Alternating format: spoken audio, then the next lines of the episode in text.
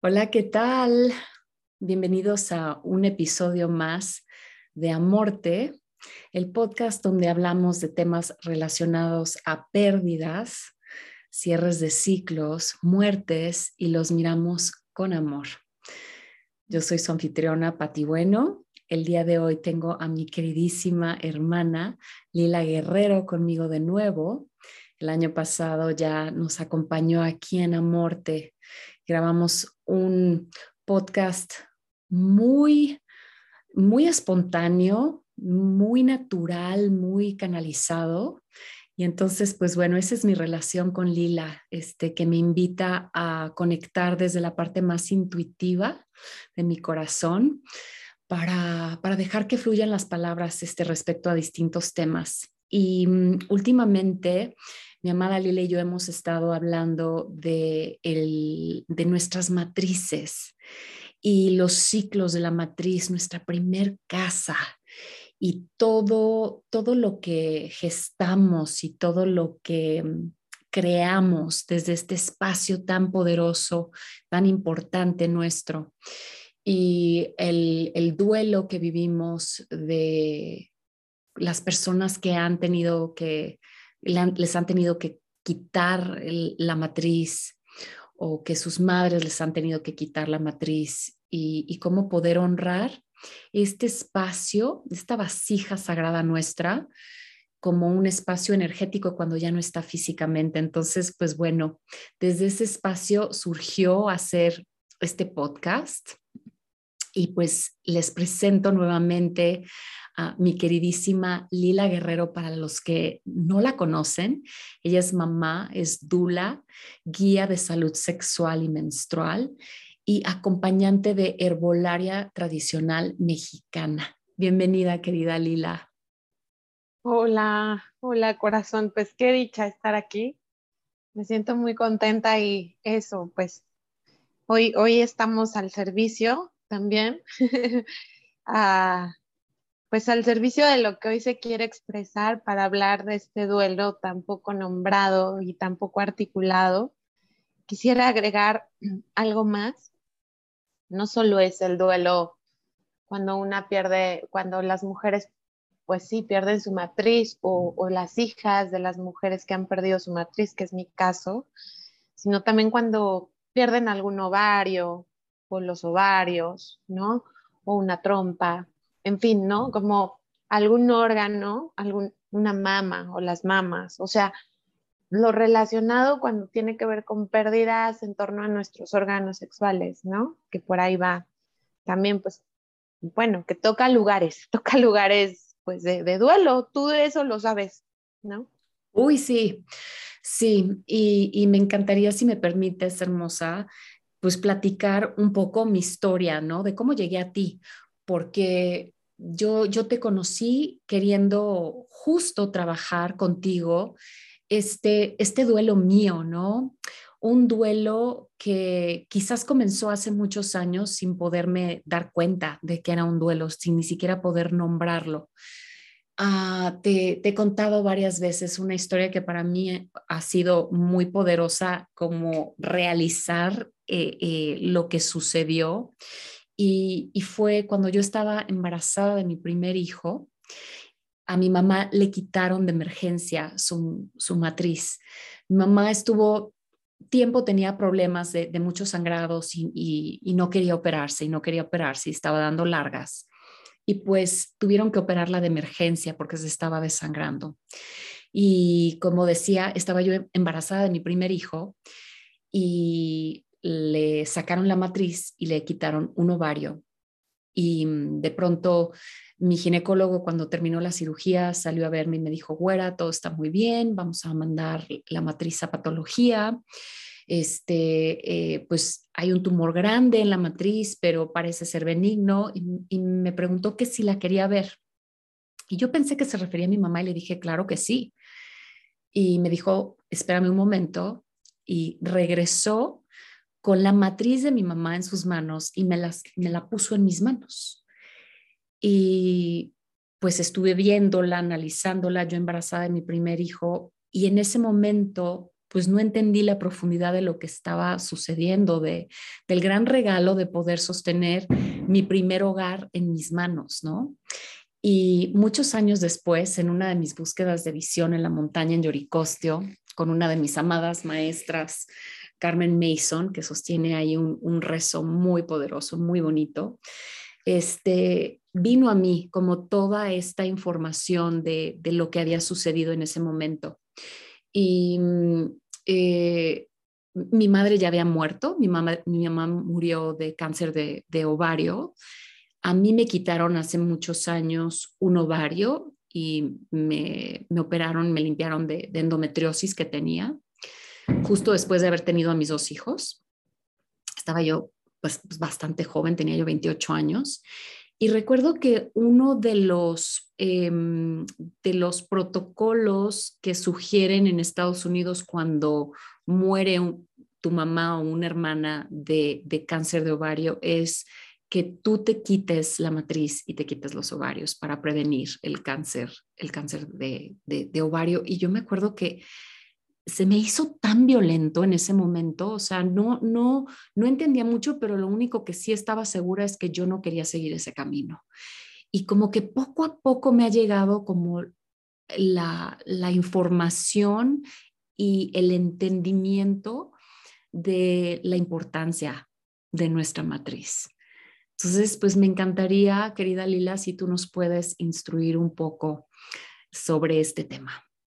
Uy, bueno, acabas de abrirme así la enciclopedia. Eh, la verdad es que la imagen que tú me cuentas, ya también me la habías contado, pero cada que me la cuentas es como, wow, ¿no? Siempre tiene mucho poder y, qué potente poder haber sostenido la matriz de tu madre, tu primera casa, tú ahí vivías, fue tu primer hogar y lo tuviste entre tus manos, ¿no? Entonces, eso ya para empezar es, pues es un regalo, ¿no? Eh, yo creo que es una memoria que se queda grabada en tus manos, pues para toda la vida, ¿no? Es así una memoria ahí eterna y son de esas sensaciones que uno se puede olvidar de muchas cosas, pero son esas, esos eh, eventos, esas sensaciones que siempre van a estar guardadas en el cuerpo, en la mente, en el corazón.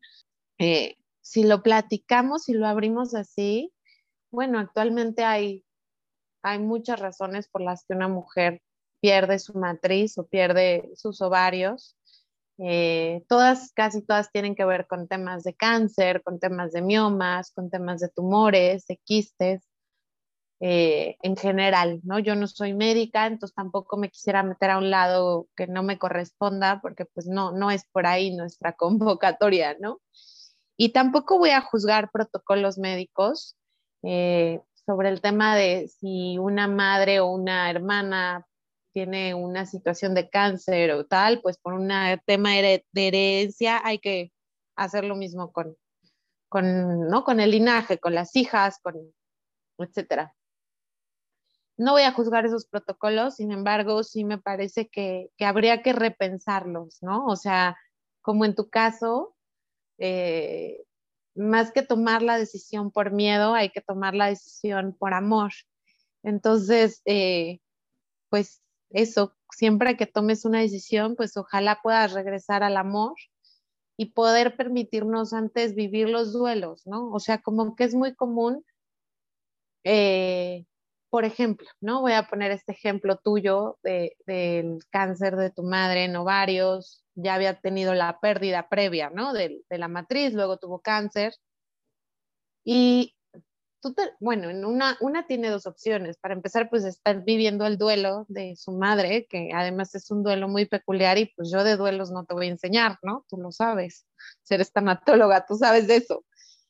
Ya muere tu madre y estás en medio del proceso de duelo, viviendo la pérdida y de pronto viene un siguiente evento como, primero, pues la propuesta de que tú también perdieras tu, matriz y, asimilar esa propuesta, ¿no? Y ya tú decidir si sí o no, pero como que es muy común que en esos procesos se, como que se, se empalmen cosas, como, no sé, tengo la sensación de que culturalmente no sabemos qué hacer con el duelo a nivel en general cultural, ni las médicas, los médicos, los servidores de salud, ni sociedad, nadie. Entonces, para mí se vuelve como bien complejo que, que cualquier persona, así sea el servidor de salud más inteligente, más apto, más lo que sea, sabiendo que acaba de, acá estás viviendo el duelo de tu madre, estás viviendo un duelo tan duro, te proponga justamente por ese mismo motivo sacarte la matriz, ¿no? En este caso. O también es en el caso de las mamás, ¿no? Pasa lo mismo. Y ahí es donde yo creo que justamente no nos permitimos comprender los procesos, ni siquiera entenderlos, sino comprenderlos, poder encarnarlos, poder atravesar los dolores que provocan. Entonces, ahí es donde yo quisiera abrir el, vamos a permitirnos sentir el duelo, la ausencia, y de eso tú lo sabes, ¿no? Cuando una mujer pierde alguno de sus órganos sexuales, no solamente es perder un órgano, que ya eso es duro, ¿no?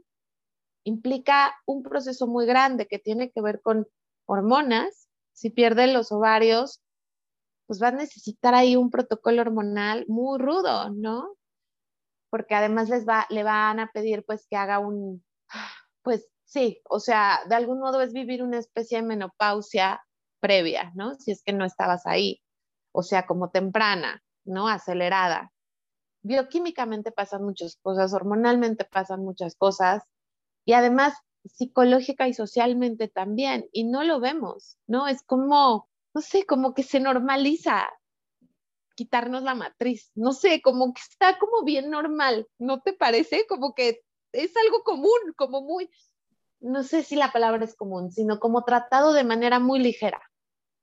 Sí, exacto. Y, siempre los criterios eh, alópatas, al menos de, muchísimos este, médicos que, yo conozco, es no pasa nada, no vas a tener este, ningún cambio hormonal, este, te vamos a dejar los ovarios, entonces este, tu vida va a seguir igual.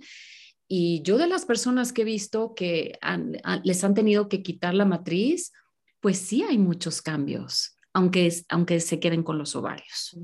Claro que hay cambios, o sea, hasta con el apéndice que dicen que no sirve para nada, ¿no? Eh, yo, por ejemplo, he visto desde las mujeres que acompaño, ¿no? A, hacer su duelo por esas pérdidas, eh, hasta mujeres, en el caso de mi madre, yo, yo también soy hija de una madre que perdió su matriz, ¿no? Y eso también es como un duelo que no se mira, ¿no? Eh, hasta, o sea, yo tiene unos, unas semanas que me cayó el 20 todo lo que eso implicó en nuestra relación madre-hija. Y es un gran duelo, porque cuando, cuando yo empecé a menstruar, mi mamá era muy joven, pero ya no tenía matriz. Entonces, la resonancia de sangre, de ciclos femeninos, estábamos totalmente alejadas y ella bioquímicamente estaba pues estaba muy alterada, ¿no? El proceso que ella vivió se fue hacia una neurosis muy, muy intensa, ¿no? ella sí perdió la matriz con todo y los ovarios, le sacaron todo.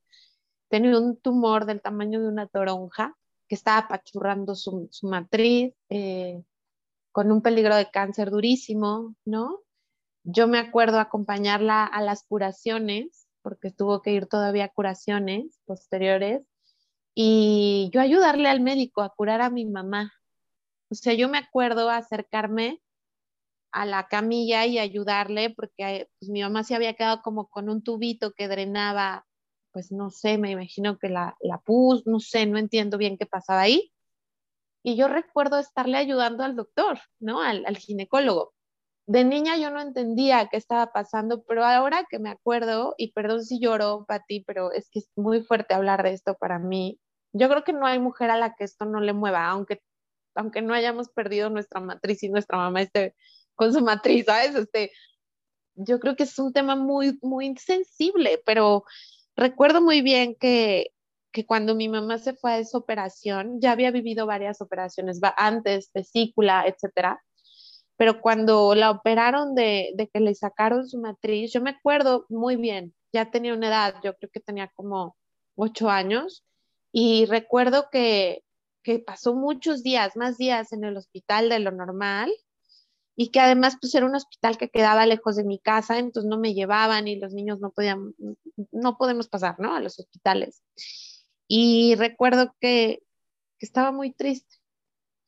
De todas las operaciones y las cirugías, que fueron muchas las que vivió mi madre y que ha vivido a lo largo de su vida, esa, yo estaba deprimida, ¿no? De hecho, me tuvieron que, que llevar al médico un par de semanas después porque yo, me, yo no me recuperaba. Yo era una tristeza, o sea, yo me acuerdo de mí meterme al coche para que nadie me viera llorar, o sea, me salía de la casa y me metía al coche a llorar, pero no era solo porque mi mamá no estaba, eso yo ya, ya había vivido eso varias veces, era una sensación de un dolor que yo no entendía. Y, y ahora que lo platicamos y que hablamos de esto, tú y yo, sobre todo, ha sido algo que hemos articulado juntas, me doy cuenta que, que yo le estaba llorando a, la, a mi casa, ¿no? O sea, mi mamá estaba dejando, sacando de su cuerpo el que había sido mi primer hogar, ¿no? Y yo no entendía por qué estaba tan triste.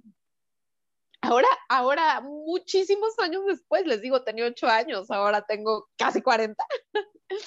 Este, muchos años después digo, wow, ¿no? O sea, e, ese duelo yo también lo viví como hija, ¿no? Y como que no lo, no lo vemos, no sé, no lo tomamos en cuenta, no, no nos damos cuenta socialmente lo que eso le va a hacer al cuerpo de la mujer, a su vida psicoemocional, pero también a su entorno, a su familia.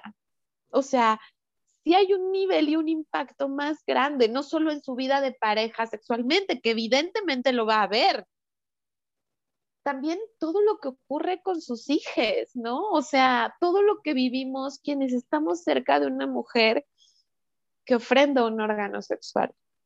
Yo creo que todavía hay muchos niveles en que no lo podemos ni, ni comprender, ni digerir, ni, ni, ni integrar yo creo que todavía seguimos descubriendo, Lila, como a cuántos niveles este, esto, esto nos afecta.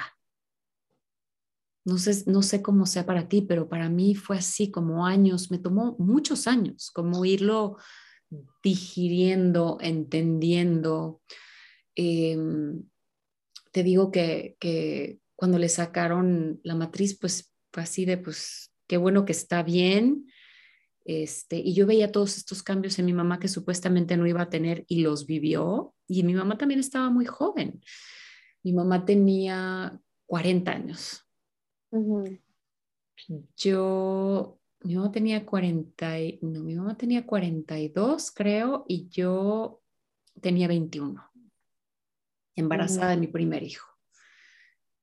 Y mm, y yo creo que pasaron muchos años como para que yo pudiera entender viendo en ella todo lo que, lo que, lo que conlleva eh, tomar, bueno, es que ni siquiera fue una decisión que tomó, o sea, ni siquiera le dieron otra opción, pero yo creo que si nos prepararan desde pequeñas como para tener esta relación con esta vasija tan importante de, nuestro cuerpo, sería distinto si, si, si, por alguna razón nos tienen que quitar la matriz, ¿cómo, cómo haríamos ese, ese proceso? ¿Cómo viviríamos ese proceso?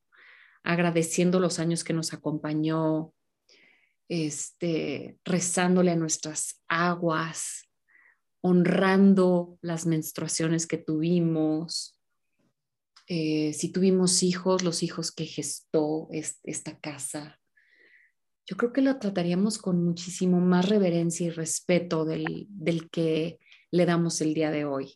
Te digo que a mí me costó muchos años entenderlo y muchos años después cuando también me tuvieron que operar, que me iban a quitar supuestamente un quiste de un ovario, y cuando desperté, desperté sin un ovario y con la sorpresa de que estaba, había, que, que, estaba llena de endometriosis y que me limpiaron de, endometriosis. Me recuerdo que fue un gran duelo, o sea, fue así de cómo mi doctor ni siquiera me dijo que quizás había la posibilidad de que me tenía que sacar el ovario. me sentí tan violentada, me sentí em, con una gran depresión sin entender, o sea, la gente me ve así como, ay, bueno, o sea, no es para tanto, te quitaron un ovario, pero tienes el otro, pero tienes tu, tu matriz, ¿cuál es el problema? ¿No? Como que no entendían. Y sin embargo, yo lo viví con una gran tristeza de algo a mí, una parte mía que se había ido, que ni siquiera había estado ahí, o sea, hoy me pongo a pensar con la experiencia y la relación que tengo hoy con mi cuerpo, quizás me hubiera gustado tener ese ovario, hacer un ritual, enterrarlo, honrarlo, agradecerle, este, todos, pues, todos, todos los, los óvulos que, que, que, que, me dio durante toda la vida, ¿no? Este, no sé, darle un lugar más digno. Siento que, que por ahí va esta sensación de, de este duelo, ¿no? Es como cómo podemos dignificar y cómo podemos honrar, em, vivir, vivir estos procesos de una manera más conscientes y más amorosa. Si no es como así como, ah, me lo quitaron y ya, no pasa nada. Next. Claro, porque además el, ya me lo quitaron, no pasa nada, next. O sea, si fuera real, yo creo que está buenísimo ser tan desapegados, ¿no? Como este estado tan ecuánime ya como de monje budista, así, así como ya ultra evolucionado, pero realmente, ¿no? O sea, con toda la conciencia, o sea, si tú te desapegas con tanta ligereza, con ligereza en el mejor sentido, con tanta belleza de algo que eres consciente que es un tesoro, wow, qué maestría humana, pero es fácil decir next, lo que sigue, desde ese lugar banal, desde ese lugar en donde no eres consciente del valor que tiene lo que perdiste.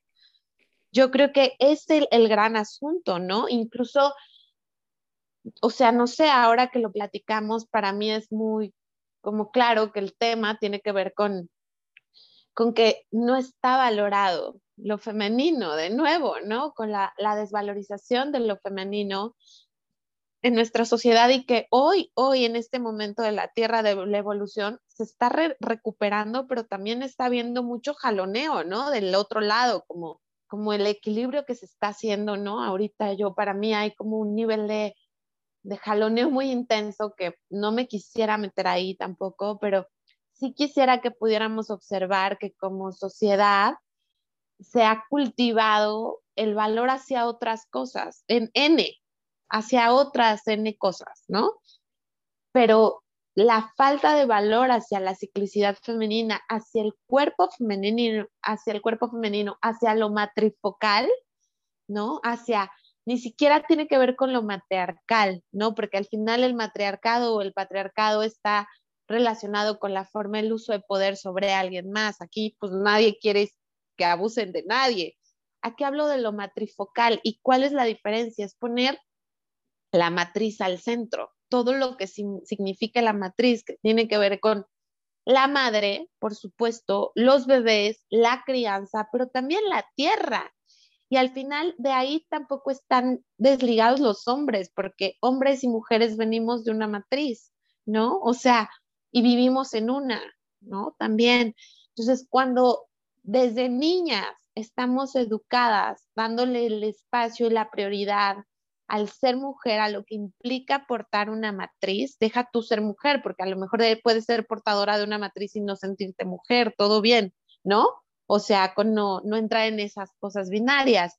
Pero estoy hablando de si tú, tu cuerpo porta una matriz, más allá del género en el que te identifiques o no, pero si tu cuerpo tiene una matriz, podemos desde, desde que somos chiquititas darle ese lugar y esa dignidad a todo lo que implica llevar el gran tesoro, ¿no? Yo le digo el gran tesoro que llevamos dentro, ¿no? Es como se lo describo a mi hija, es nuestro gran tesoro. Entonces, también le puedes dar la vuelta a todos los procesos, ¿no? No estoy diciendo que eso nos va a excluir del cáncer de matriz. Pues no, no me atrevería a ser tan arrogante pero sí puedo decir que la conciencia matrística nos permitiría darle el lugar que se merece a cada proceso vivido desde de nuestra matriz. El que sea, así sea menstruar, este, tener relaciones sexuales, ¿no? Los ritos sexuales tan importantes, ovular, eh, eh, tener bebés, ¿no? Eh, abortar, perder una matriz. O sea, si pudiéramos darle todo ese lugar a, enfocarnos a lo sagrado matrístico, lo que sea que vivamos como portadoras de una matriz, vamos a vivirlo desde esa conciencia y sí va a ser muy diferente, sí es distinto a ti, ¿no? Digo, no sé, ahí, ahí me gustaría que tú, tú pudieras decirme cómo lo sientes así, porque es, un 20 que me está cayendo ahorita, ¿eh? No creas que lo tenía preparado, amiga. Lo sé, lo, lo, hemos venido hablando y, y han caído justamente estos 20 en estas pláticas. Pues yo creo que es eh, hacer la conciencia de cualquier cosa, o sea, como poder traer lo sagrado a cualquier evento que vivamos.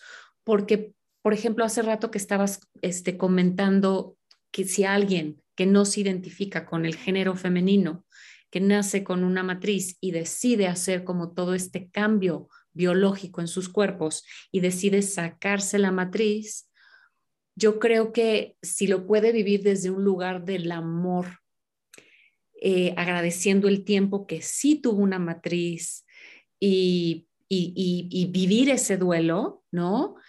Este, tiene, o sea, como que em, nos lleva a otro nivel de conciencia más profundo para poder elaborar ese duelo y transformar esa energía en algo ay, en algo como de mucho cuidado, no sé, me imagino a alguien que está sembrando con todo el amor, con toda esa conciencia, limpiando la tierra, este, preparando la tierra, rezando la semilla, este, cuidándola, ¿no? En ese tiempo que está oculta, gestando, ¿no? Y, y regándola y cuidándola para cuando florezca.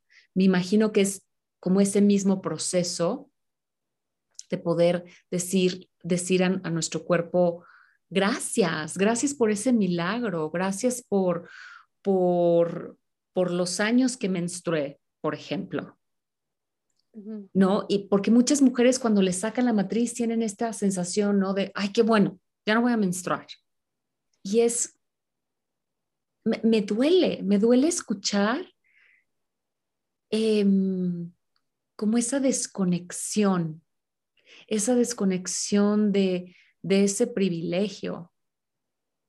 Menstruar es un privilegio, por supuesto. Pero sabes qué, también entiendo esto que dices de, que nos duele escucharlo, pero al mismo tiempo me da mucha compasión porque es no tener la menor idea del valor ¿no? que hay en esa sangre. Entonces... Eso es lo que me duele. Eso es lo que me duele justo, Lila, que, que, que, nos, que, que no nos han enseñado. Sí, no nos han enseñado. Y mira, fíjate, justo parte de mi gran chamba, y yo creo que todo esto tiene que ver con, pues es el sanador herido, es Quirón, ¿no? Al final. Sí, sí. Mi madre pierde la matriz cuando ella tiene 28 años, yo tengo 7, 8 años más o menos. Eh, pierde todo, ¿no? Ovarios, todo, todo. De hecho, después un ginecólogo años después le dice que pues fue lo peor que le pudieron haber hecho. En fin, ¿no? Ya sabes estas cosas y estos temas médicos de pues, que se cuestionan sus protocolos. En fin, eh, en ese proceso, pues mi mamá entra en unas neurosis por el, de por sí mi mamá pues tiene los nervios bastante sensibles, siempre los tuvo, pero cuando de, pierde su matriz, pues más, ¿no? Entonces recuerdo episodios brutales de, violencia, ¿no? Familiar, muy brutales, Pati. O sea, ni siquiera como mi mamá vive todavía, no quisiera que oyera este audio, este podcast y se sintiera mal, ¿no? Porque la adoro, la amo, hemos sanado mucho nuestra relación y de verdad que no guardo ningún resentimiento, es todo lo contrario, que era lo que te decía, Ahora es una comprensión porque su bioquímica, su tema hormonal estaba tan disparado por la falta de sus ovarios, era tan jovencita, 28 años, era más joven que de lo que yo soy ahora. Y, y, me da mucha comprensión, ¿sabes? Que de ahí viene la compasión, de la comprensión del proceso del otro, ¿no? En este caso de mi madre. Y, y me, estos recuerdos de estos episodios donde yo la recuerdo a ella muy alterada, que yo no entendía qué le pasaba, ¿sabes? Era muy duro, muy duro. O sea, yo viví una niñez y una adolescencia muy difícil por eso, porque había mucho dolor en casa, ¿no? Y mucho dolor que a mi, madre, a mi madre nadie la preparó, o sea, nadie le dijo, oye, vas a tener este tema emocional, este tema mental, va a haber estas repercusiones. Nadie le dijo, ella cómo iba a prepararse y no había Facebook y no había Instagram y no había Zoom y no había estas herramientas que ahora tenemos que YouTube, ¿no? Que ahora ella medita con YouTube. Nada, o sea, nadie hablando de esto, o sea, ahora nadie es muy algo de lo que poco se habla, imagínate hace, pues, ¿qué? 20 años, algo así o más, ¿no? Ya ni me acuerdo. Pero lo que quiero decir es que justamente eso la llevó a que ella estaba desconectada de su proceso, ¿no? Y no la culpo, no tenía las herramientas y nadie se lo dijo. Venía de un linaje donde además su madre también había ofrendado su matriz a una edad parecida, ¿sabes? Eh, luego a ella le tocó ofrendar también la matriz a, a esa edad y una desconexión con lo femenino, ¿no? Entonces, realmente yo no recibí una educación menstrual ni una conciencia menstrual. Y cuando llegué a la maternidad, llegué sin información. Pero yo siempre digo, pues gracias a mi espíritu rebelde, porque hay, hay siempre una vocecita dentro de mí que dice, ¿y podría ser diferente? ¿Por qué, ¿Por qué no puede ser distinto? ¿No? Entonces, claro, la maternidad, por eso siempre digo, no es la gran iniciación de todas, pero la mía sí lo es. No creo que todas las mujeres tengan que realizar siendo madres, pero yo sí. Yo sí, a mí la maternidad me inició, ¿no? Y eso me llevó a una conciencia de mi matriz que yo no tenía, pude parir. O sea, yo cada vez que yo me siento frágil, débil, que no puedo, así segura, me acuerdo de que parí y, lo hago. ¿Sabes? Así me acuerdo de, ay, parí, ¿no? Como de todo lo que fue que María creciera en mi barriga y aunque hubiera sido cesárea, es igual de potente, ¿sabes? Como sentir a mi hija adentro, todo lo que eso implicó, criarla, darle leche, que naciera, toda esa afirmación del poder de la fertilidad de la matriz, ¿no? De, de, ese poder matrístico que nos une como mujeres, además a mí, a mí con mi madre, y también con mi hija, ¿no? Ese tejido de matrices. Entonces, todo eso a mí me llevó a un despertar. Y entonces, claro, yo me preparé durante estos 13 años para, para darme todos esos ritos matrísticos que nadie me dio y que nadie le dio a mi madre y que nadie le dio a mi abuela. Yo no sabía cómo, Pati. Yo no sabía qué iba a pasar, pero sabía que un día mi hija iba a menstruar y que un día mi hija iba a necesitar referentes distintos, ni siquiera sabía cuáles, ¿eh? Cuando yo tenía a María chiquita no tenía la menor idea de lo que hoy tengo, información. Y estos 13 años me he dedicado a prepararme a mí misma. ¿Sabes? Fue como si yo volviera a nacer también con ella, pero yo tuviera que acelerar el proceso, no, órale, en 13 años vamos a articular eso que en veintitantos nadie te dio, ¿no? Y hoy, hoy soy educadora menstrual, pero es el quirón, es mi quirón, es el sanador herido, ¿sabes? Es la sublimación del dolor más grande, ¿no? De, de ese dolor tan fuerte en donde justo cuando yo llegué a los 28 años, la misma edad en la que mi madre y mi abuela perdieron su matriz, y lo platiqué con mi mamá y mi mamá estaba muy asustada ¿no? Porque es como si fuera una maldición, ¿no?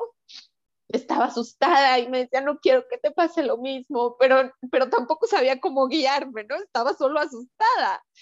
Y recuerdo que ese año fue, fue un proceso de muerte. Mis 28 años fue morir, morir a muchas creencias respecto al ser mujer, respecto a ser a la pareja, ¿no? A la relación de pareja, respecto a la familia, respecto a mi sexualidad. Fue como el gran momento ese año, ceremonias y ceremonias, me metí una cantidad de procesos terapéuticos, no para evitar perder la matriz, sino para atravesar el dolor que yo estaba sintiendo, ¿no? En esa edad de muchos procesos de mi vida. Entré en crisis en general, toda mi vida se puso en crisis, ¿no? Y ahí llegó la gran medicina preciosa de, los huevos Johnny, ¿no? Por ejemplo, en medio de ese gran dolor.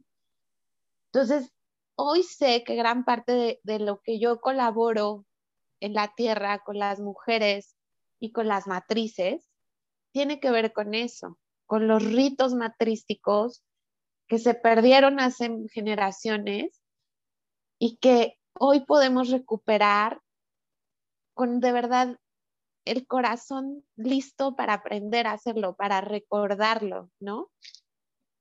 Compártenos, compártenos por favor, Lila, cuáles son algunos de esos ritos matrísticos que, que has recuperado y que podemos todas recuperar. Sí.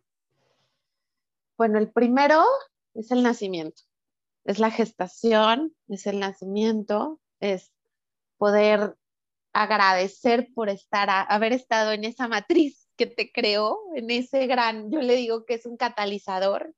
Eso es muy hermoso, ¿no? Entender nuestra estancia en el vientre de nuestra madre como ese gran momento catalizador, porque es el gran, es un horno evolutivo, ¿no? O sea, es el gran cuenco de la evolución. Eh, el embarazo es la síntesis de la evolución en la Tierra. ¿Ok? O sea, pasamos de ser un microorganismo a tener un cuerpo entero, a ser, ¿no? Ya sabes cómo va evolucionando el bebé o la bebé. Y, de pronto, pues es un, un microorganismo, luego parece como un pececito, ¿no? Y luego se va desarrollando más hasta que finalmente somos un, todo un cuerpo creado, conformado por sistemas y órganos que están al servicio de, o sea, complejo, ¿no? Somos un sistema de sistemas muy complejo. Todo eso que vivimos en la panza de nuestra madre es la gran evolución, es como ver la vida en la tierra, la síntesis.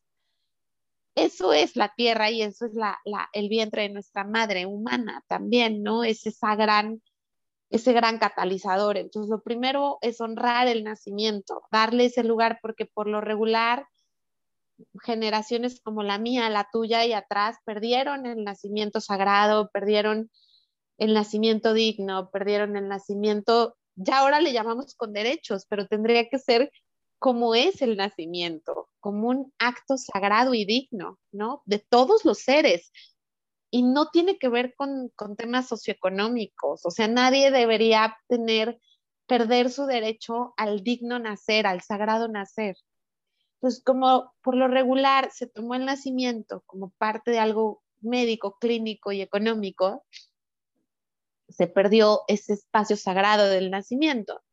Entonces se hizo, se rompió. El rito de nacimiento está roto, ¿no? Está roto porque porque no lo vivimos en el, con nuestras madres, porque nos quitaron del brazo, del cuerpo de nuestras madres. O sea, si tú fuiste una bebé que fue incubadora, tienes el rito, o a una cuna, a un cunero, tienes que, que rearmar el rito con tu madre. Si ya no está viva, hay formas de hacerlo, ¿no? Para mí el agua y las flores, pues son con lo que trabajo, tú ya lo sabes, caliente, fría, del río, del manantial, no importa, pero es, divino.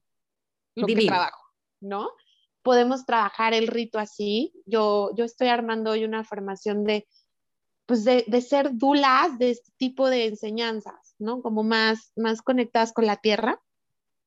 Pues bueno, ese es el rito uno, el más importante de hecho de todos, o sea, el más de todos. A rearmar tu rito de nacimiento. Es tan importante regresar ese ser bebé, volver a tejer ese tejidito tan fino que necesitamos para que nuestra vida se viva con dignidad, poder nacer con dignidad, ¿no? Y, desde un lugar sagrado, devolverle ese sagrado. ¿Qué es devolverle ese sagrado? Volver a hacer vínculos, volver a conectar todo lo importante que es el nacimiento. Por eso me dedico pues a recibir bebés, ¿no? También. Eh, luego, te digo que puro quirón yo, puro sanador herido. Ay, sí, eh, qué belleza. luego después, ese quirón es una belleza. Después de esto, sería la leche materna. Si no fuiste una persona que recibió leche materna, eh, pues seguramente por ahí hay un tema también del rito matrístico que tiene que ver con eso, con, la, con la oralidad, con el alimento, que hay que revisar. Hay otras formas de trabajarlo. Eh, yo lo sigo trabajando, es un rito que tengo bastante adolorido, porque a mí no me dieron leche materna. A mí tampoco. Eh, te digo, ¿no?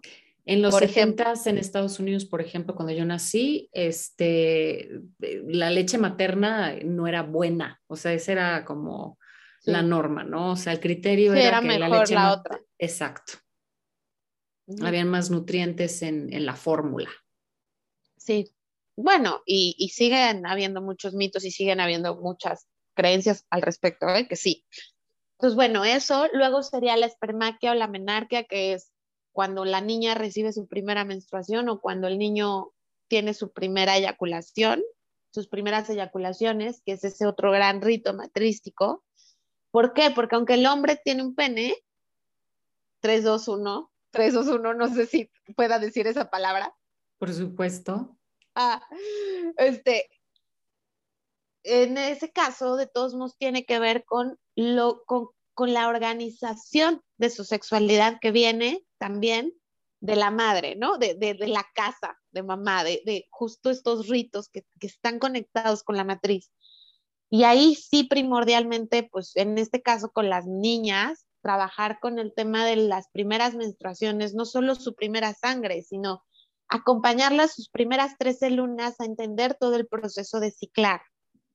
y hacer... ¡Qué bonito! Es hermoso, es hermoso, que yo le llamo eh, nuestro rojo poder, ¿no? Es el taller que yo doy para madres e hijas o acompañantes de niña, que es nuestro rojo poder, ¿no? Y ahí es citar de nuevo a la niña que fuiste y volver a y hacerle el rito. El asunto es ese, que empiezas a hacerte tú los ritos o a convocar a las mujeres de tu vida a que te ayuden a hacerlo, ¿no? O sea, de vengan amigas, voy a regresar a este momento en mi vida, ¿no? Entonces hay que volver a retrejer esas tres, tres en primeras menstruaciones, no solo la primera, ¿no? Porque ahí hay mucho proceso y yo que tengo una, una niña en ese portal de sabiduría, te lo digo, ¿no? Todo lo que ocurre bioquímicamente lo estoy volviendo a ver y digo, wow, cuánta fundación hay aquí, ¿no? Luego sería pues la primera relación sexual, pero en medio tendría que ser ¿Te conociste sexualmente antes de llegar con alguien? No, casi nadie, casi nadie llegamos conociendo nuestra sexualidad cuando tenemos nuestra primera relación sexual. Entonces, hay que trabajar eso, ¿no? Todo el tema de la autonomía del placer. Todo lo que tiene que ver con el placer de, sexual, de, sí, ¿no? De, cómo, de, de, esa falta de información. Luego sería el rito sexual de tu primera relación sexual, que por lo regular, pues que te digo, yo no lo viví como rito, ¿no? Yo no, no tuve, bueno, sí fue un rito, pero no fue una ceremonia, no fue, no fue una, sí, no fue este acto sagrado. Era algo más como, pues porque toca, ¿no? O sea, porque ya esto, tengo esta edad y todas las chavas de mi escuela lo hacen. Te lo juro, era más así, ¿no? Y después sería, pues, si tuviste bebés, también, ¿no? Serían como los ritos, digamos, de la parte fértil y luego sería todo el tema de la peri y menopausia, ¿no? Que también están, pues, descartados, mal vistos, no valorados, ¿no? Serían como, y en medio de eso, ¿qué te digo, amiga? nos podemos crear N cantidad de ritos, pero esos serían como los que fundan, ¿no? Los fundamentales. sí. Y, en, medio de, todos esos ritos, pues hay muertes y, renaceres, ¿no? Y hay duelos y mucho placer y mucho gozo, ¿no? Que están, que están tan cerca eh, el uno del otro, ¿no? El dolor y el placer están muy, muy, muy cerca. Por algo le dicen la pequeña muerte al orgasmo. Sí. Porque hay que soltar hay que soltar el control para dejarnos ir para poder sentir con todo en esa unión y en esa, en esa entrega al, al, placer. Y hay muchas, hay muchas personas que les da mucho miedo. O, por ejemplo, no sé, ahora que estoy viviendo la menopausia, que ya hace un año que ya no menstruo, ¿no? Y, y, que cíclicamente de pronto tengo bochornos y luego dejan, eh, dejo de tenerlos y luego los vuelvo a tener. es cómo puedo darles un buen lugar y, decir, pues sí, estoy teniendo un bochorno, ¿no? Y sentirlo, hacer la pausa, este, abrazarlo, abrazar ese momento sin que, sin que me dé vergüenza porque estoy sudando o, este, o porque me pongo roja o porque qué va a pensar la gente, qué horror, ¿no? Que ya me estoy haciendo vieja. Este, ¿Qué significa eso? ¿Cómo podemos abrazar todos esos, todos esos momentos de nuestra vida, todos esos, todos esos duelos? Y este, con lo que empezó este tema tan importante, pues ya sé que ya son varios temas los, los que tengo acumulados para ti, pero si en algún momento necesitamos, este, por alguna cuestión médica, quitarnos algún órgano importante, sexual en este caso, ¿cuáles son los ritos que podemos hacer para, para vivir ese proceso en amor? Ok, em, respecto a cómo cómo atravesar en este caso los cambios con dignidad, porque tú hablas de los bochornos, ¿no? Que hay en la perimenopausia y menopausia, que son parte de los síntomas, no todas, pero algunas mujeres lo viven, la mayoría, entre otros síntomas, como que se pueden ver, ¿no? Que se notan, vamos, ¿no? Eh, pero también cuando una mujer empieza a menstruar se nota. O sea, siempre el tema es que no me manche, ¿no? Como que el gran miedo es a mancharte, o sea, siempre es a que se te note que estás viviendo algo que además es normal, ¿no? Es como, como que no se nos note que respiramos o que digerimos o que vamos al baño, o sea, como, como esta humanidad, ¿no? Y en este caso lo que tiene que ver con ser mujer, porque pues se nota.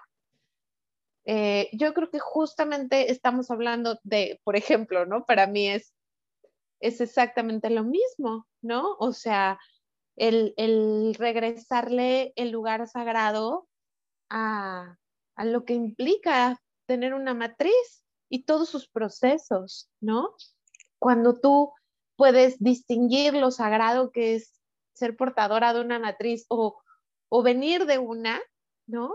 De todo lo que implica, pues el, el respeto hacia quienes la aportamos es muy grande con todo lo que implica, ¿no? Incluso como, como algo sagrado, ¿no? O sea, para mí es, en este caso, por ejemplo, tus bochornos, pues son estas oleadas de fuego con las hormonas que, que bien para mí podrían ser portales, ¿no?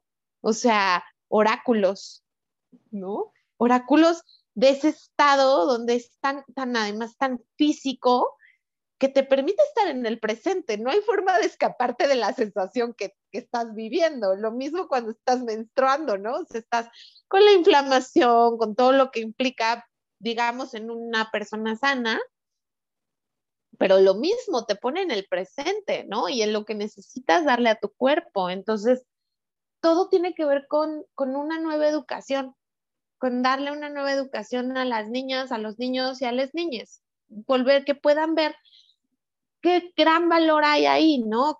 O sea, yo un día platicaba con unos niños eh, educados como varones y no sé qué, y se reían las menstruación y estaban así, les digo, a ver, ustedes saben que sin la menstruación de su mamá ustedes no existirían, ni ninguna persona.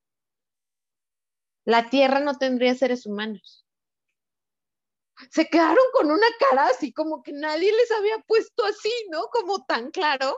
Y yo les decía que que se burlen de sus compañeras porque se manchan sería como burlarse de que existen ustedes, porque se están burlando también de su mamá y de todas las que hacemos eso. Todas las mujeres sangramos y gracias a eso existe la humanidad. ¿No? Bueno, menstruamos, no solo es sangrar.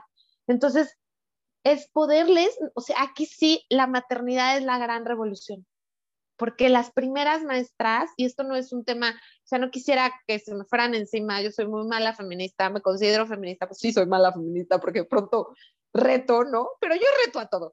Entonces, yo aquí es donde digo, las madres sí somos la primera escuela, o sea, porque incluso solo físicamente ahí están. Sea, la naturaleza sí nos pone, ¿no? Y si lactamos, pues ahí estamos con, con nuestro bebé siempre. Entonces, ¿cómo las madres podemos empezar nosotras a hacer este cambio de paradigma para que nuestros hijos puedan tener otra información que nosotras les vamos a dar y sobre todo que vean cómo nos relacionamos con nuestro cuerpo? O sea, tú que tienes dos varones, Patti, que hiciste este cambio de paradigma, este cambio de pensamiento, este cambio de conciencia. Y bueno, tus dos hijos son heterosexuales, tienen parejas mujeres, y que seguramente viven sus menstruaciones y van a vivir este proceso de, la menopausia de sus parejas desde otro lugar. ¿Me cachas? Porque, porque han visto cómo su madre se trata con dignidad a sí misma. No solamente habla de la dignidad, se trata a sí misma con esa dignidad, con ese cuidado, se da esos espacios. Y lo digo porque yo te veo, te conozco. Entonces, corazón, ahí está la cosa. Es que en realidad se ve que es muy intenso todo lo que hay que hacer y es un gran cambio, pero si lo pensamos, se puede hacer porque lo tenemos cerquita, lo tenemos en nosotras. Claro, implica pues cuestionarnos. Y, y, y aquí vendría un gran duelo que es creo que de mis duelos favoritos, morir a lo conocido. Creencias, morir a las creencias limitantes o a lo que nos dijeron que éramos y está rudo, amiga. Morir a eso implica entrarle a un viaje profundo. Eso por un lado. ¿Cuál era la otra pregunta? Absolutamente a eso que dices, aquí me gustaría hacer una pausa porque justo hoy mi hijo Anuar eh, nos, nos compartió en el chat familiar una frase que justo posteé en, en mis redes, que, que, dice, la frase más peligrosa en el lenguaje es, siempre lo hemos hecho así. Es de Grace Hopper. Y, y nos invita justamente, ¿no? Para mí fue una, una frase que, que realmente me, me, brincó, ¿no? Así es como, me, me llegó celularmente, porque si, si no nos cuestionamos esa pregunta, no podemos hacer ningún cambio en nuestra vida. Siempre lo he hecho así, entonces lo vamos a seguir así. ¿Por qué lo haces así? Porque pues así se hacen las cosas, ¿no? Es, yo creo que es la más violenta y peligrosa de todas, ¿no? Sí. Porque así me enseñaron y no estoy dispuesto, dispuesta a cuestionarlo, ¿no? Eh, si Qué miedo cuestionarlo. Qué, miedo. cuestionarlo este, qué flojera tomar responsabilidad y tener que buscar una nueva manera de hacer las cosas, este, ay, este, qué incómodo tener que salirme de mi zona de confort y tener que cambiar la manera en que eh, hago las cosas hasta ahora. Pero desde una copa menstrual, un tampón, una copa menstrual, este, eh, el compromiso de quizás, este, vivir em, más físicamente ciertos cambios de nuestra vida por no anestesiarnos, ¿no? Claro.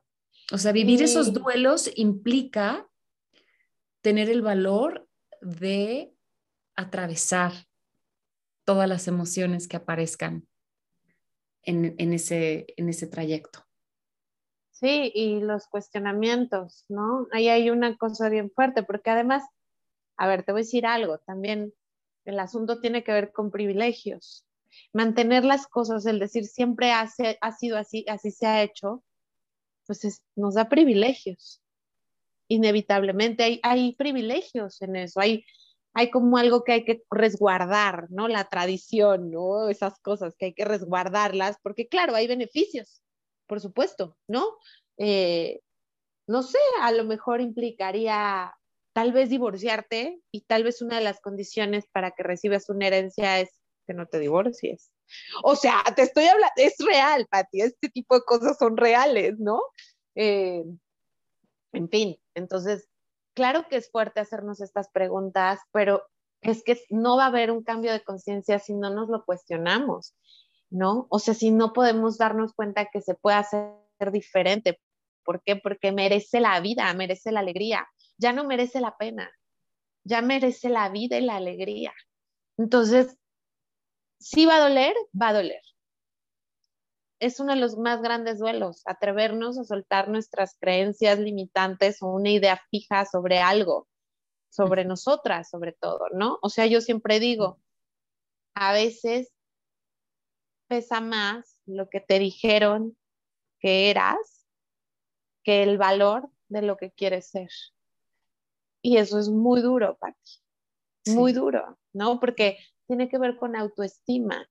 Y entonces esa vocecita que te dice, y si no, que yo siempre les digo, yo la agradezco porque no, mi vida no sería hoy lo que es si no hubiera tenido esa vocecita que decía, y si no, y por qué, y para qué, y yo lo, y quiero crear algo más, ¿no? Lo quiero hacer diferente. Lo quiero hacer. A mí no me resuena. Este, mi corazón me pide otra cosa, mi alma me pide otra cosa. Y, y, bueno, pues ya nos fuimos como siempre por las ramas entre tantos temas fascinantes, pero yo creo que para ir cerrando con lo que empezamos eh, este, este podcast, es cómo vivir un duelo de nuestra matriz o de nuestras madres o de nuestras abuelas con dignidad, con amor. ¿Cómo hacemos eso, Lila? O sea, si, si realmente médicamente tenemos que, sacar nuestra matriz o si nuestra madre tuvo que este, tener una cirugía y ya no tiene matriz, ¿cómo podemos hacer un espacio para vivir ese duelo? Sí. Mira, pues algo que, que, yo he visto en el caso de las mujeres que pierden alguno de sus órganos, en este caso sexuales y en este caso específicamente la matriz, eh, o algún ovario que está muy conectado, ¿no? Lo que hacemos es una ceremonia, una ceremonia, ceremonia de agua, flores, cantos, baños. Eh, no te voy a decir que es la única forma de hacer el rito. Yo la verdad es que creo que mientras te sientas conectada con la intuición, con la tierra, puedes crear un rito y una ceremonia. No necesitas haber hecho el camino que yo hice, no ir con las parteras, las curanderas, bueno, si quieres, pero me refiero a que esa información todas la tenemos. Querer hacerlo, para empezar, querer hacerlo, querer hacer una ceremonia y un rito para, para darle un espacio a honrar esa pérdida. Ese es el paso uno. ¿Cómo decidas hacerlo? Pues tú sabes, ¿no? A mí me gusta con las medicinas de la tierra, me gusta con flores, me gusta con agua, me gusta con cantos y me gusta con recuperar la ternura, con abrir espacios donde las mujeres se sientan abrazadas por la ternura, merecedoras de esa ternura. Pero bueno, la forma, pues hay muchas formas, ¿no? Y en el caso de las hijas o de, sí, que es mi caso, ¿no? Que es este duelo que, yo no había visto que había vivido y que llevo un año elaborando en mí, eh, eso, reconocer el dolor que fue todo lo que vivió mi madre y, cómo ese dolor se transmitía en lo cotidiano a una como hija, ¿no? Eh, sobre todo porque era muy inconsciente. Entonces, el duelo de no haber tenido una mamá que me guiara en, en, mi, en, mi, en mi energía matrística, en mi conciencia matrística, fue muy fuerte. Entonces, ese es mi duelo, ¿no? Que, que mi mamá perdió su matriz en esa inconsciencia y que yo viví toda mi adolescencia así, ¿no? Y ese es el gran dolor. Ahora, este año me he dedicado a, a meditar con mi matriz. Eh, me, pues si tú lo sabes, en realidad, pues muchas de las cosas sí me las susurran, ¿no? O sea, de que yo te cuento cosas y tú te me quedas viendo así de eso lo leí, eso ya lo hice, pero no sé qué. Exacto. Pero me las cuenta Estás la muy tierra. conectada, sí. O sea, es algo que la tierra me va susurrando y pues la madre divina, la verdad. Y no quisiera decir que nadie tiene ese derecho, yo creo que todas las mujeres tenemos, y los hombres también, o sea, los seres tenemos esa conexión. Eh, y bueno, es quererla tener, nada más, no cultivarla. Pero este año yo llevo haciendo una meditación que Madre Tierra me ha compartido para sanar, pues, este dolor, ¿no? Este dolor de mi madre que, que, está resonando en mi matriz, que inevitablemente los úteros resuenan, se conectan, somos resonadores, por eso cuando las mujeres nos vemos, todas menstruamos en, ¿no? Como similar, porque nos empezamos a sincronizar porque los úteros resuenan, ¿no? Son cuencos. Son como un tambor que tengo por ahí, ahora te lo enseño. Así es un útero, resuena. Entonces, yo, claro, el dolor de la pérdida de la matriz de mi abuela, la matriz de mi madre, pues si tú sigues el orden, pues ¿cuál seguía? ¿No? Exacto. Entonces, no me, no quiero decir, claro, yo ya la libré, no, ni siquiera sé qué es eso, no, insisto, sería arrogante, pero sí puedo decir que hoy he disfrutado mi matriz tanto como a lo mejor ellas no, no porque yo sea más, porque ahora yo tengo información que ellas no tenían y porque gracias a esa ofrenda yo hoy puedo tener este espacio, porque hoy yo no estoy sobreviviendo, ¿no? Quienes se dedican a las constelaciones lo saben. Cuando tú dejas de sobrevivir, tienes espacio para vivir y agradezco que mi abuela y mi madre sobrevivieron para que hoy yo pueda vivir y hoy pueda darme cuenta. Y sí, cuando sana una, sanamos todas, ¿no? Entonces, este año que yo llevo meditando ha sido, pues, llorar el, el duelo de mi abuela, ¿no? La pérdida de que mi abuela vivió en su cuerpo, el, la de mi madre, y honrarlas, ¿no? Como ha sido una meditación muy especial que me ha permitido darle el espacio a las ancestras que viven en mí, en este caso mi abuela y mi madre, para, para sentir esa pérdida, darles el espacio, ¿no? Permitirles en mi cuerpo, porque al final ahí están en mi matriz, el tejido de, las matrices es así,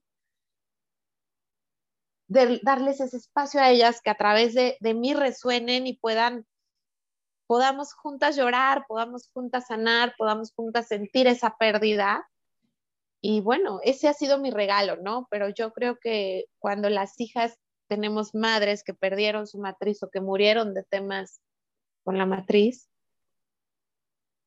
si nos permitimos un espacio para sentir el dolor, el dolor de su dolor, ¿no? Es como me duelo en su me duelo en su duelo. No solo el propio, sino ese dolor de ella. Entonces, ese tejido de madre e hija es infinito y aunque haya muerto nuestra madre, sigue. Y tú lo sabes, Pati, estamos bien conectadas, ¿no? El linaje femenino, hay una cosa ahí muy especial. Entonces, darnos espacios para doler el dolor. Sí. Te digo, te cuento cuál es mi espacio favorito para vivir ese duelo y, y la ceremonia que cada vez que entro en ella me conecta de una manera tan amorosa para poder vivir ese duelo y honrar esa, esa matriz cósmica, el temazcal. Para mí no hay lugar que me conecte más con el corazón y con mi útero que estar adentro del temazcal. Totalmente, totalmente. Pues ahí, así es, ¿no? Así es para mí es el temazcal y es estar cerca del agua, o sea, por algo me trajeron a donde vivo, ¿no? Entonces, como ese estado de la, de la resonancia acuática que nos da toda esa información de las matrices y de la en la que vivimos, que es esta, la de Gaia, ¿no? Pues eso, mi, mi, querida amiga, no sé si pude responder, creo que es una pregunta muy compleja, pero solo mirarlo, a veces solo mirarlo. Yo creo que respondiste diciendo justo eso, lleva la mirada hacia el interior, hace el espacio para entrar en el silencio, para ver qué nos dice nuestro propio cuerpo, nuestra propia sabiduría, que para cada una de nosotras y de nosotros es distinto. Sí. Es única y ninguna está bien y ninguna está mal y, sería como, como has dicho ya varias veces en este, en este podcast, sería arrogante pensar que hay una manera, que tenemos como esa respuesta, ¿no? pero es como poner atención, es estar con nuestro cuerpo para ver qué nos dice nuestro cuerpo. Totalmente, totalmente. Y pues eso, ¿no? Eh, vamos, vamos escuchando al cuerpo y vamos escuchando cómo el alma resuena en el cuerpo y nos da esos mensajes siempre que haya pausas. O sea, para mí la gran medicina es poder parar, poder detenerte y aprovechar cada síntoma, cada sensación difícil, cada emoción dura como un regalo de pausa, como ese momento en el que la, la divinidad, la vida te está permitiendo que pares para poder escuchar la gran sabiduría y es encontrar sabiduría en el dolor, ¿no? O sea, yo es lo que digo, yo tengo dos maestros, cuando se hacen uno, cuando he logrado que sea uno solo, pues son instantes de, de, un estado de éxtasis infinito, pero mis dos grandes maestros son el placer y el dolor. Cuando solo se hacen uno, que son, ahí están. Totalmente todo el tiempo. Todo el tiempo, pero cuando se vuelve solo el, ese, esos dos se vuelven el sentir, y es un maestro que es el sentir, donde ya ni siquiera hay etiquetas, ya no hay dolor, placer, ya no hay etiquetas, es puro sentir. ¡Wow! ¿No? Ahí es donde hay una gran experiencia. Segundos, amiga, los he tocado segunditos, ¿eh? no te puedo decir qué más, pero ahí está, un poquito. Sí, en, en, este, en esta chamba que nos une tanto a ti y a mí, ¿no? Dula de nacimiento, dula de muerte, este, el placer tan unido con, el dolor y, que nos une, como dices, en el sentir, que lo es todo. Ay, Lila hermosa, se nos acaba el tiempo otra vez, o sea, ya, se nos acabó el tiempo. Este, ¿nos podrías tocar ese tambor que es como un útero para cerrar nuestra, nuestro podcast de hoy? Sí, sí, sí puedo.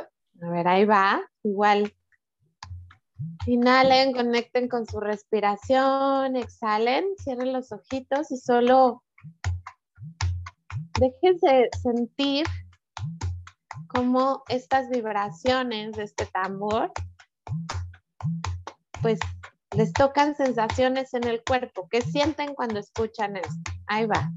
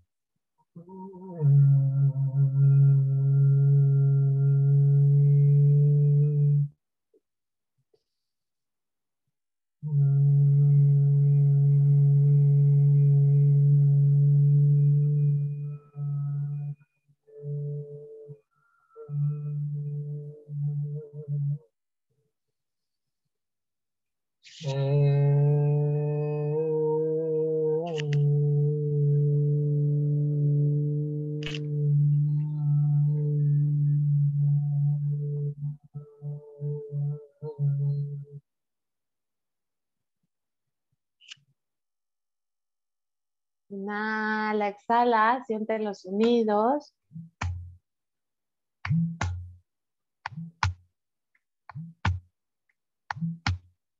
Lleva tus manos al vientre, recordando